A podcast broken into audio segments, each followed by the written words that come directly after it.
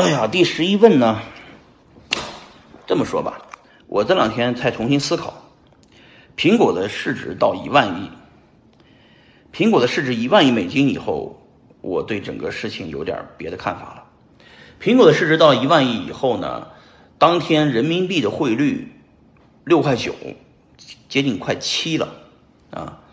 然后呢，细细看了一下整个数字货币的总市值，整个数字货币的总市值只有两千六百亿，还在跌。啊，马上就四分之一两千五百亿了，也就是整个数字货币的市值，整个啊所有的数字货币，这种几万个币加在一起的数字货币的市值加在一起，只有苹果的四分之一那么点儿大，啊，呃，很小，说白了，呃，外汇市场的等等等等规模，我们再看啊，那是另外一个事情，就是说。呃，整个的全世界印钱的速度在不停的增加，但是咱们细细看这个行业，苹果有多少用户？苹果的用户一定是过亿的，大家同意吧？呃，这个这个，而数字货币有多少用户？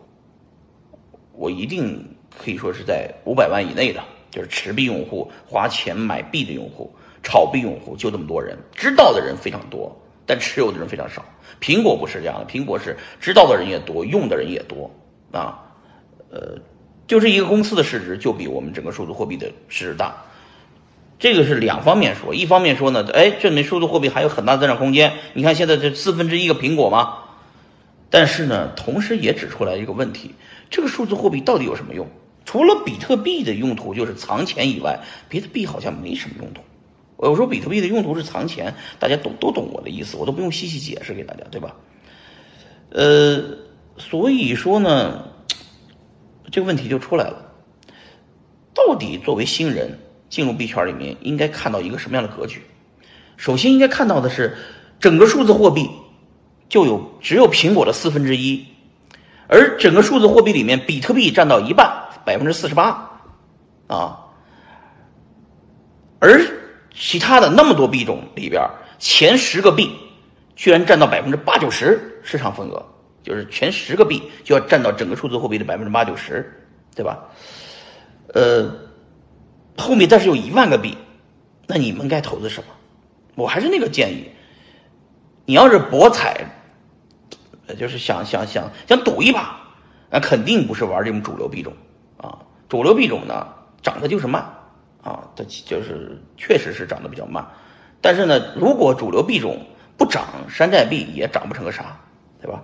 所以说，很多人愿意玩那个剩下的一万多个币，那个是你们的爱好，我是爱好不在那儿啊。好多人说啊，二宝你不能这么说，我们都买了那些山寨币了，你不能这么说啊。啊，很多币你还站台怎么怎么样，你还你还当顾问呢？确实是，我跟你说实话，我现在还是那句话，项目方呢。很多项目方其实也纠结，你知道吧？给了我币呢，我也不会说他什么好话。我还是那逻辑，我是说的实话，你不能让我说好话，你知道吧？实话是什么？实话就是我自己都是关注主流币种的，而且那些项目方募资都是募的主流币种，募以太坊、募比特币。那我事实就是大家都在关注主流币种，你为什么让我非得说你的币有多好多好，颠覆世界嘛？你也成变成前十名？不可能嘛，对吧？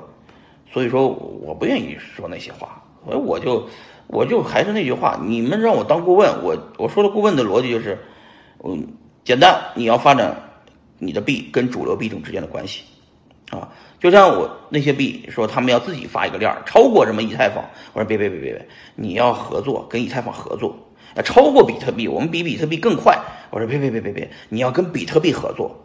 你半人大腿都来不及呢，你还要自己做，怎么可能嘛？对吧？所以说，重新思考了以后，我认为我们这批人应该重点回归主流的那几个币就行了。这个阶段大家牛市的时候我这么说，大家谁都不会听我的啊，因为我说的都是错的，对吧？熊市的时候你们该听我了吧？还是玩主流币种吧，对吧？所以我希望你们玩玩主流币种，少玩山寨币，炒山寨币风险太大啊，呃。挣钱为目的，把比特币拿到手上，你就能挣钱。你不有比特币，你挣不着钱。我就说，就这么逻辑。